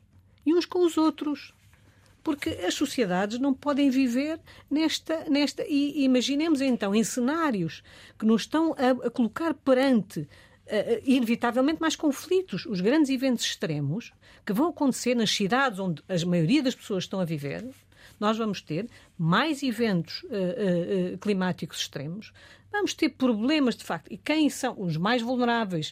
Uh, evidentemente que os bairros sociais, os bairros que estão mais, uh, digamos, expostos a estes problemas são aqueles que vão, evidentemente, sentir mais de perto. Mas isto, inevitavelmente, vai contaminar todas as sociedades. Portanto, e vamos passar a ter maior nível de conflitualidade, não é? Que depois vai passar também pelo acesso à água, pelo acesso à alimentação. Nós hoje, no sul da Europa, o risco climático, um dos riscos climáticos que nós temos, vai sair dentro, dentro de um mês, o, o Programa Europeu de Risco Climático, onde, é, onde são visíveis em várias áreas e também na saúde, mas também na, na, na, na questão da alimentação. Eu, por acaso, integro o, o, o digamos, o painel de, de acompanhamento deste, deste programa. E nós já estamos a ter, por exemplo, no caso de alguns cereais que são parte da nossa alimentação, nós já estamos a ter perdas de produtividade que podem ser superiores a 50% no sul da Europa. E, portanto, nós continuamos a produzir cereais na Europa para alimentar uma, uma, agro, uma, uma agropecuária que está completamente condenada. Portanto, no próprio, no próprio espaço europeu, nós temos absurdos, digamos, formas de gestão da economia que nós hoje temos. É uma economia desajustada desta, desta realidade, que, é, que terá que ser outra. E, portanto, evidentemente que nós precisamos de protagonistas capazes de perceber que o interesse nacional é? E o interesse da comunidade portuguesa tem que estar acima destas pequenas, destas pequenas disputas, não é? E, as, e nestas, nestas opções estratégicas, não é? É absolutamente vital. Portanto, o que eu espero em 2024, realmente, e tenho, enfim, estão aqui pessoas muito mais capazes, Uma disponibilidade mais para entendimentos, em, pelo menos em questões mais. Evidentemente mais que é absolutamente indispensável. Não podemos estar a falar de uma desalinizadora em Albufeira, não é? Por exemplo é, é preciso fundamentar. Ou eu vejo depois, no dia seguinte, alguém a falar de, uma, de um desvio de, de águas, de um transvase do norte de água do norte para sul, mas para alimentar o quê?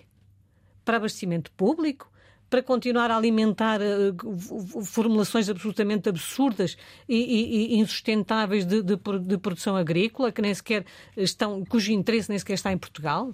Isto é uma, são situações que, de facto, exigem muita transparência e capacidade de, de, de relação, que eu, de facto, tenho dúvidas que num quadro de instabilidade isso é, isso é inequívoco. São Mateus, uh, a propósito desta questão do, do entendimento em questões uh, estruturais por parte dos protagonistas políticos, que estava a ser referida aqui pela um, professora Helena Freitas, de certa forma, isso também faz falta, no caso português, para, para o Serviço Nacional de Saúde, na sua leitura?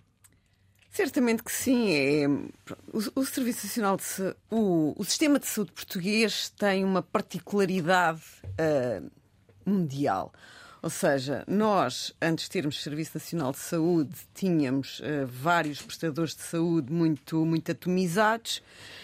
Havia um, um, sistema de saúde com características uh, bismarquianas, no sentido de uh, a população ter direito a cuidados de saúde e alguns benefícios sociais de acordo com as suas, com as suas profissões.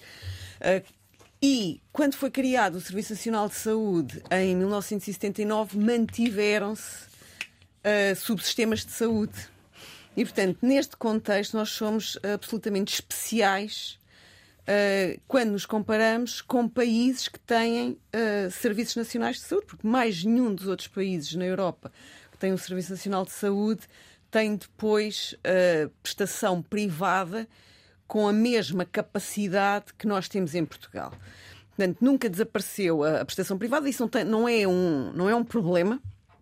Ok? Portanto, existe e, e, se tem crescido, é porque, por um lado, há procura, não é? Portanto, para, para a fazer crescer, mas depois, por outro lado, tem também, tem também havido uh, uma alimentação dessa, dessa prestação privada, pelo menos no sentido de não, não ter sido planeado, por exemplo, em termos de recursos humanos, qual é que era uh, o problema de nós uh, termos uma capacidade finita em termos de profissionais de saúde e estarmos a expandir uh, de forma bastante acelerada aquilo que era a prestação privada. Isso aconteceu principalmente a partir do ano 2000 e, portanto, os problemas que nós temos hoje ao nível do, dos recursos humanos.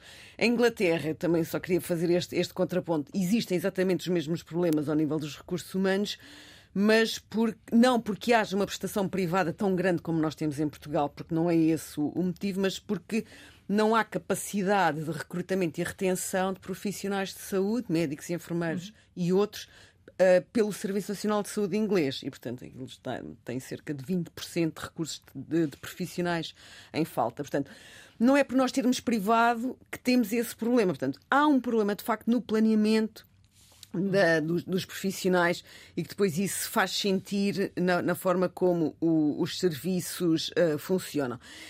Era é, é preciso uh, haver alguma, alguma bastante coordenação entre os diferentes partidos políticos relativamente àquilo que podem ser as opções uh, em termos de, de, Serviço Nacional de Saúde. Depois, quando nós olhamos para aquilo que são as políticas de, de saúde e a coordenação entre o público e o privado, um, há uma grande uh, coerência entre as políticas, eh, quando nós temos governos ehm, eh, que são coordenados pelo PSD ou quando temos governos que são coordenados pelo PS. Uma das coisas que eu fiz durante a pandemia foi precisamente um capítulo sobre os 50 anos de políticas de saúde, pronto, para apanhar a questão do, do, do 25 de Abril e os 50 anos do, do Serviço Nacional de Saúde. E aquilo que se vê é que não há grandes diferenças. Portanto, há nuances, mas não são diferenças que nós consigamos dizer, não, isto são políticas claramente à esquerda ou isto são políticas mais, mais à direita, pronto, e, não tem havido, em termos de, de parcerias público-privadas ou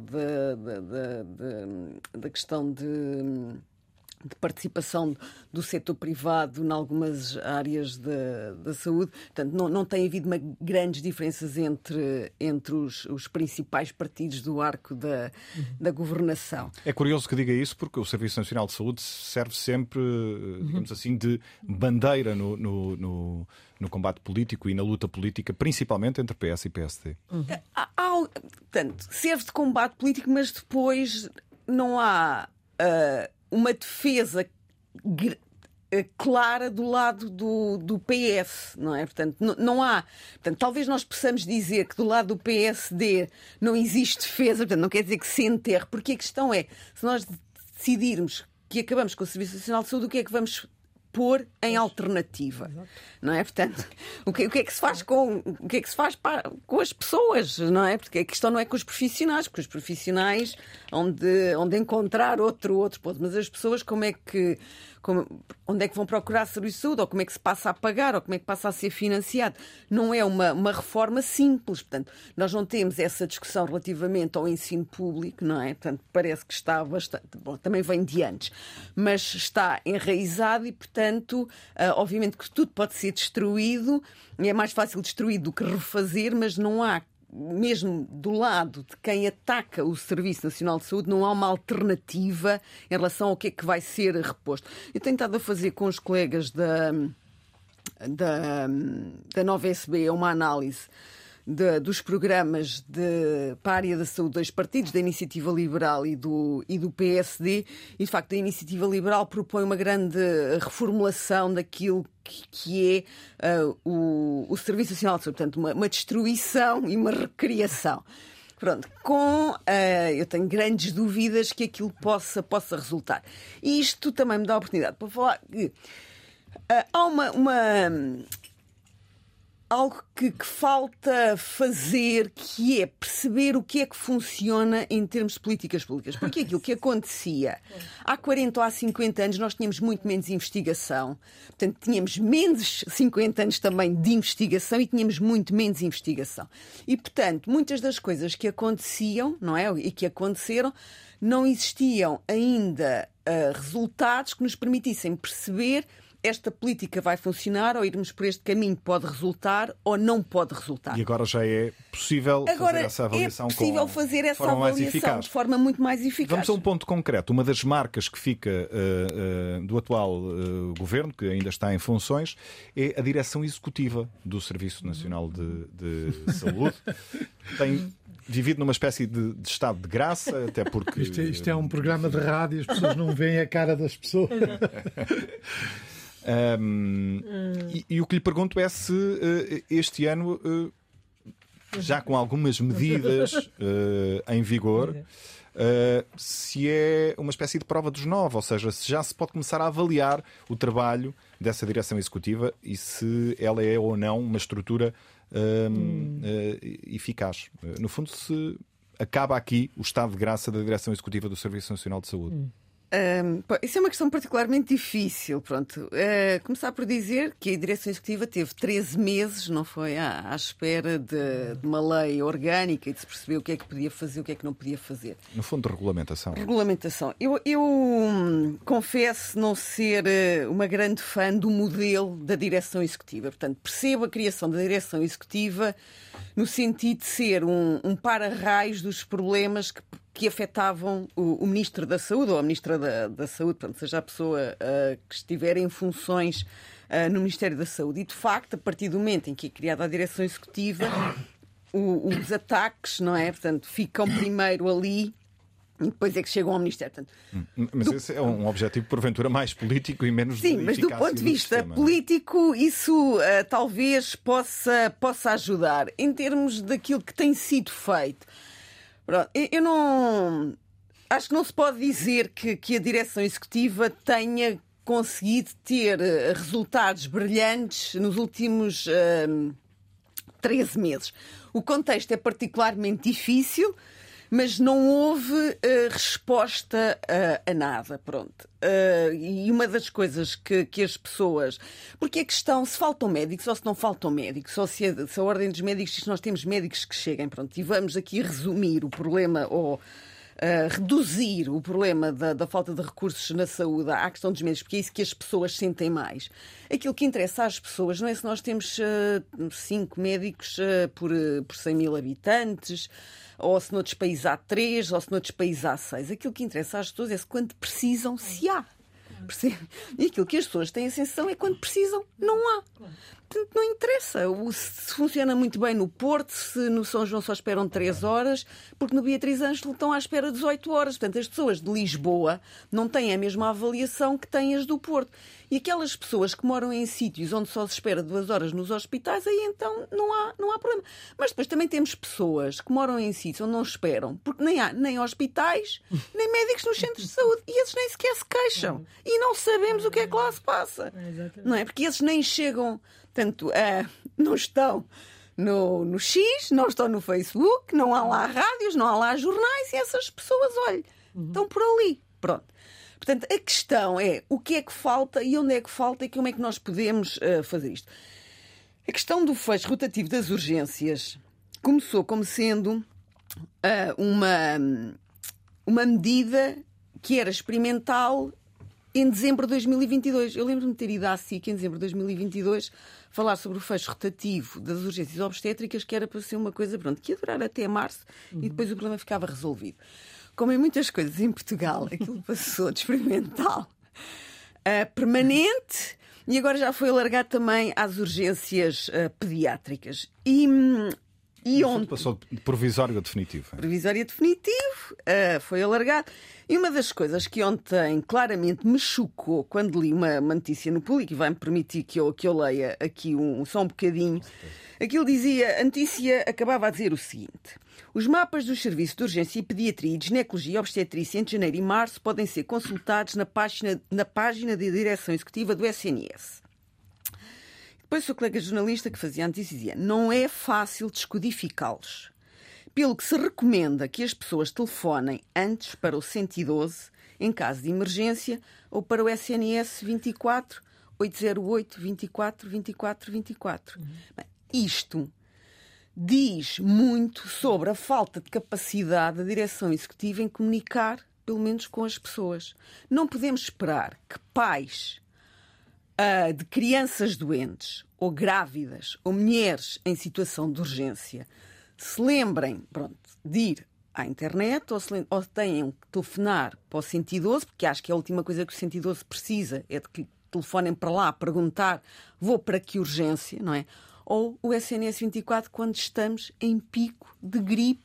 Portanto, isso pede às pessoas que telefonem e precisamos, portanto, pessoas que provavelmente precisam mais não é? de ser atendidas do que uma pessoa tentar perceber o que é que se passa com o mapa das urgências. Isto não é eficaz de forma nenhuma. Portanto, é um problema a questão do fecho rotativo das urgências. Portanto, eu acho que neste momento é um problema, porque as pessoas nunca sabem bem às quantas andam, não é? Presumo que não saibam, you know? um, tanto que a pessoa não, vai para um hospital, depois os bombeiros levam não é naquele hospital, depois tem que ir para outro, depois tem que ir para outro, pronto, com, com efeitos que se vão refletir, sem dúvida, uhum. na saúde das pessoas. E às vezes com efeitos mais trágicos não é? do que aquilo que se pode antecipar, porque algumas situações, felizmente não todas, hum, são situações graves e que precisam de atendimento bastante rápido e onde o tempo em que esse, portanto, a rapidez do atendimento tem de facto um impacto muito importante uhum. em termos do, dos resultados em, em saúde. Em relação às outras coisas, portanto, o que é que nós podemos uh, perceber que, o, que a direção executiva tenha feito mais? Quanto a mim, uh, ressuscitou um, algo que não tinha resultado, que são as unidades locais de saúde, que estavam mais ou menos moribundas desde 1999, se calhar por algum motivo. Não é? Portanto, havia três ou quatro, ou meia dúzia em Portugal, não havia mais. Mas também ainda não há tempo para fazer uma avaliação mais. Uh... Ah, elas foram criadas em 99, se calhar já se podiam ter avaliado. Portanto, 99 até 2023 são 24 anos. Não, a avaliação desta decisão uh, recente da direção executiva. Mas foram. Eh, mas a questão é.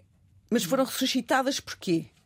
Portanto, não há de facto tempo para fazer esta avaliação. Portanto, porque é que medida... eu não consegui perceber porque é que foram ressuscitadas, não é? Ou porque é que se decidiu uh, transformar todo o país em unidades locais de saúde. Mas já havia capacidade de avaliar as que estavam. Não é? Portanto, umas com melhores ou piores resultados, portanto, e, e mesmo não se. Portanto, não tem de se desenhado nenhuma avaliação quando foi implementada a medida, porque esse é um problema que nós temos em, Uh, em Portugal em vários domínios. Nós vamos fazendo reformas não é? em todas as áreas e depois um, as reformas são feitas sempre um, de acordo com o vento. ok?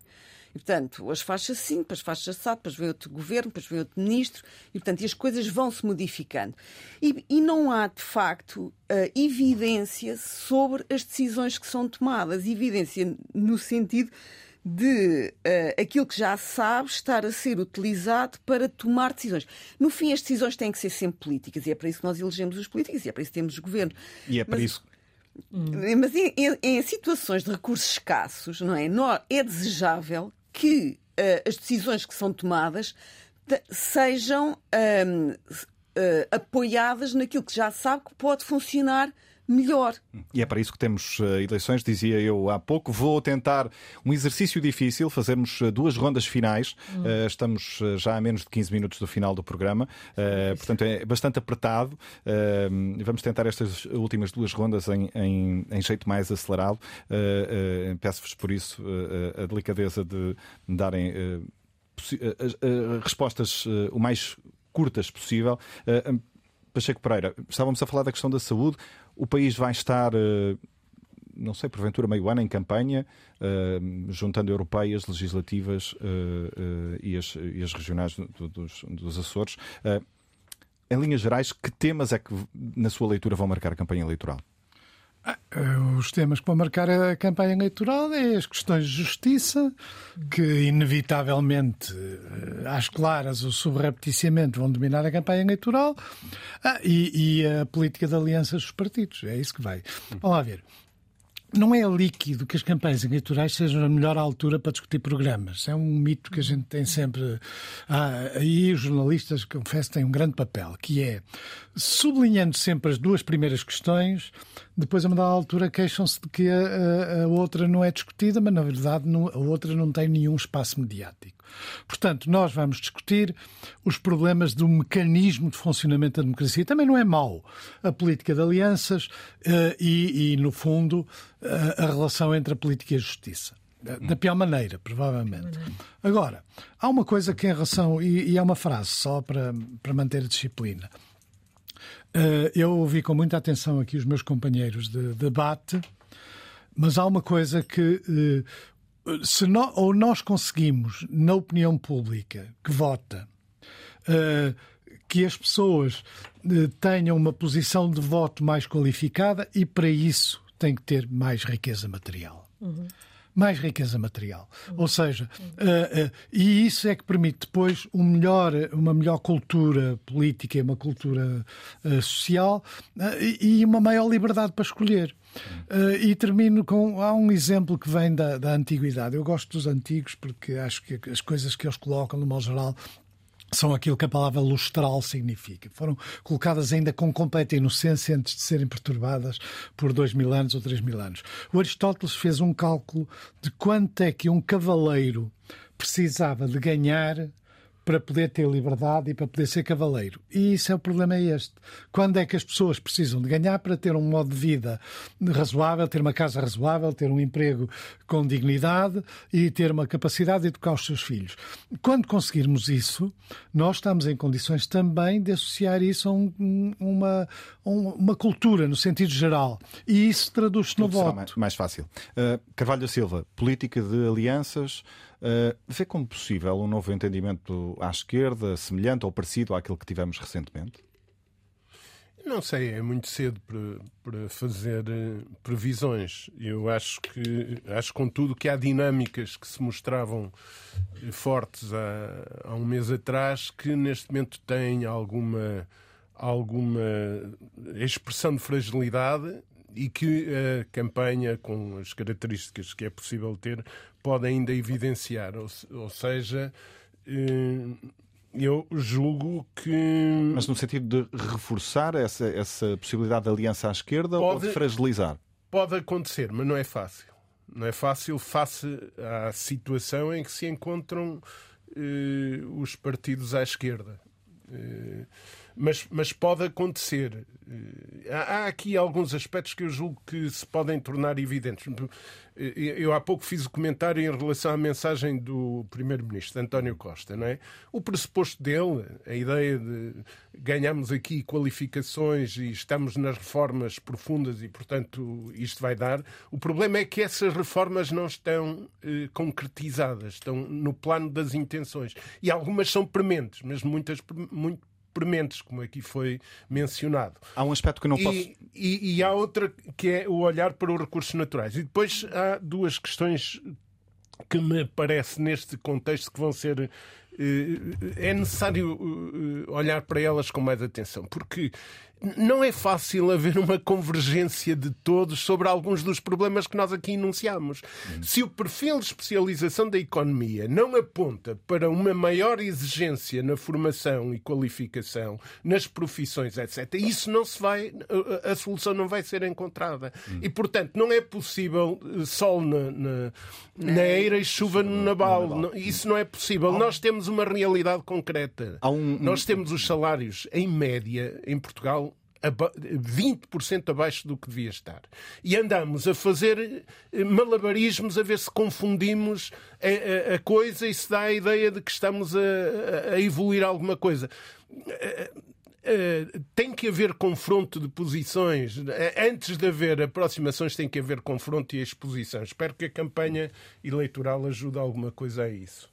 Uh, há um aspecto que não posso deixar escapar em 30 segundos, uh, e porque reparei que uh, referiu este aspecto pelo menos duas, três vezes, a questão da inteligência artificial. Ehm, ehm, este foi o, o, ano em que a inteligência artificial voltou a dar vida à voz de John Lennon numa nova canção dos, dos Beatles. É um tema cada vez mais incontornável, eh, numa altura em que se continua à espera eh, também de eh, regulamentação, desde logo por parte da União Europeia em relação a esta matéria. É um, é um tema que o, que o preocupa também para este novo ano, numa resposta. É, é, é um dos temas, mas há outros que aqui foram expostos que têm tanta, tanto impacto na sociedade como o da evolução da utilização da inteligência artificial articulada com a robotização e com, e com o digital, etc.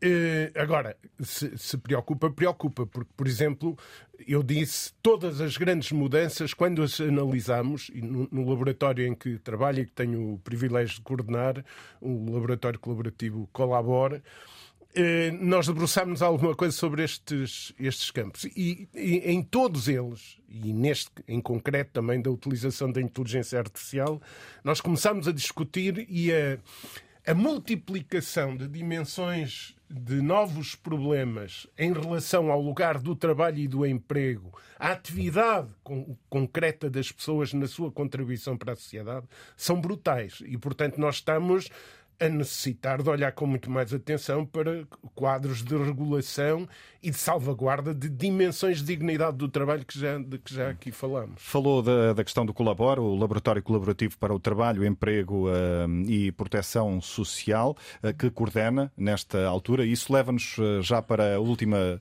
uh, fase uh, deste debate e que uh, está ligada com os projetos e com as ideias que têm nesta altura em mãos. a professora Helena Freitas, o, o, ano terminou para si também com, com um prémio, Ernest Haeckel, um, um prémio da, da Federação Europeia de Ecologia que homenageia um ecólogo pela, pela sua contribuição para a ciência uh, uh, europeia. Uh, na prática, o que lhe pergunto é quais são os seus planos para, para este ano? Obrigada. Não, de facto. Mais particular. Não, esse é um prémio que o gosto, enfim, o privilégio também de receber em março em, em Lund, na Suécia. E de facto foi comoveu-me muito e sensibilizou-me muito, porque de facto há, há, há umas décadas que venho fazendo uma carreira nesse, nesse domínio, do ponto de vista profissional, mas também mas também o significado que tem na, por envolver a comunidade, a comunidade europeia, portanto, e, um, e, alguns dos projetos que tenho de facto conduzido, e uma das áreas em que trabalho ativamente neste momento é em promoção daquilo que na transição alimentar, na transição agrícola que eu na, na, tenho, coordeno um grande projeto europeu em agroecologia que é exatamente, enfim, eu acredito que a, que, a, que a agricultura tem que ter uma transformação profunda, não podemos continuar a ter uma agricultura que contamina os solos, que nos contamina, que nos que, que, contamina as águas, que, que é absolutamente que é perversa a todos os níveis e também na, na forma como como nós uh, nos uh, relacionamos uh, uns com os outros. E portanto a agroecologia para mim é uma das grandes é uma, um grande programa que eu penso que deve ser universal, que ainda por cima é um programa de transição agroalimentar que tem que é inclusivo, portanto que olha para o conhecimento tradicional, que que o responsabiliza, corresponsabiliza também na forma como como queremos eh, transformar e visa exatamente transformar a, a, a, o sistema alimentar num sistema capaz de dar resposta ao mundo de uma forma de uma forma bem mais justa e, portanto, e também ambientalmente mais sustentável. E, portanto, esse é um dos programas que, que, que estou a coordenar, portanto, na nível europeu e tenho também o, o gosto de representar Portugal em duas plataformas, uma delas das Nações Unidas, que é a menos conhecida do IPCC, que é a plataforma IPBES, que é a plataforma intergovernamental para a biodiversidade e serviços de ecossistemas, e, portanto, nesse domínio também penso que há um trabalho fortíssimo a trazer, portanto, de facto, em colocar a biodiversidade, que é cada vez mais, enfim, hoje já, é o sistema financeiro que o diz, 50% das economias do mundo depende da biodiversidade, do capital, do chamado capital natural, não gosto da expressão, mas dos recursos naturais, e estamos a assistir a isso e vamos ter conflitos crescentes também por essa razão. Em Portugal, há pouco falámos, não tive tempo para abordar a questão, a questão da transição energética, as implicações que tem quando fazemos grandes opções, como é a questão do hidrogênio, ou quando fazemos escolhas escolhas entre o lítio e, a, e um sistema agropastoril, portanto, de base, mas que é um sistema de referência em que a agricultura tradicional pode fazer a diferença naquele território uh, para o futuro. Portanto, isto Fica de facto como questões... sugestão até para um próximo sugestão, uh, programa e é um tema que justifica, por certo, um Sim. debate mais, mais específico e mais particular. Professora Céu Mateus, uh, professora catedrática de Economia da, da, da Saúde, falou-nos, contava-nos há pouco, está, tem estado a trabalhar na análise de alguns programas eleitorais para a área da saúde. Uh, em apenas um minuto, uh, peço-lhe que, que, nos conte uma parte dos seus planos para, para este ano na área profissional.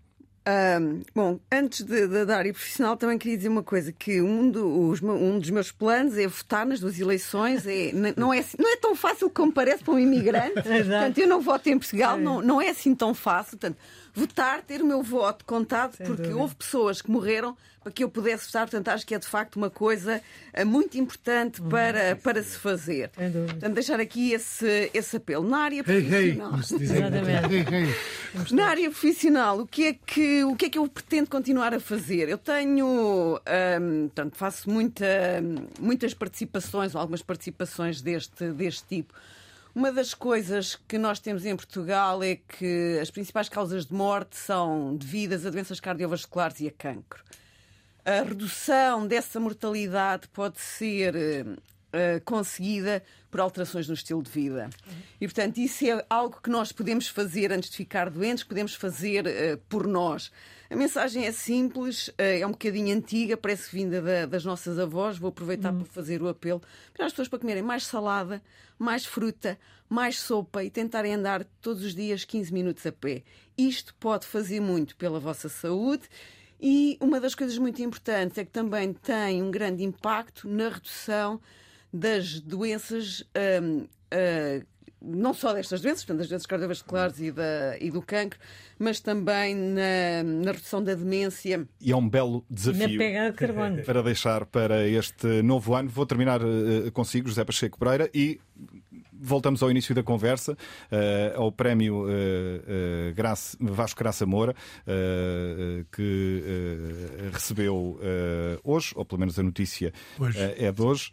Um, não sei se, como era a norma nos concursos, lhe posso perguntar o que é que vai fazer com os 20 euros do prémio. Pode, pode, ou, pode, calhar, não há problema nenhum. Quais, quais os, os, seus planos para este ano, em particular para o Arquivo Biblioteca FM? Bom, a primeira coisa é uma frase sobre a inteligência artificial. Eu espero que seja mais inteligência e menos artificial. É. E eu não tenho medo da inteligência artificial, tenho medo dos homens que têm poder sobre a inteligência artificial. São duas coisas completamente distintas. Uh, o que é que eu vou fazer?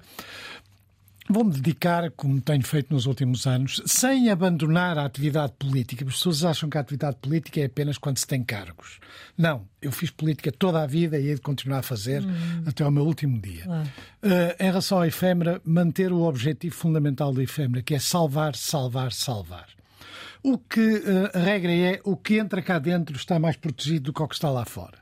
E eu conheço exemplos trágicos de, de, do que acontece às centenas de milhares de documentos e papéis fundamentais para a nossa história que vão para o lixo. A gente já lá foi buscar alguns ao lixo, mas enfim.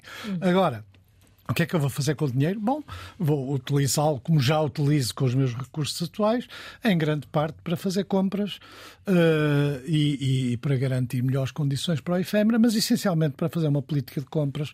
Nós seguimos há muito tempo para completar coleções que já existem atualmente. E continuaremos a dar uh, notícia uh, desse trabalho. Termina assim o Consulta Pública de hoje. A produção foi de Alice Vilaça. Voltamos eh, de hoje a oito dias. O programa fica disponível, como sempre, nas plataformas podcast.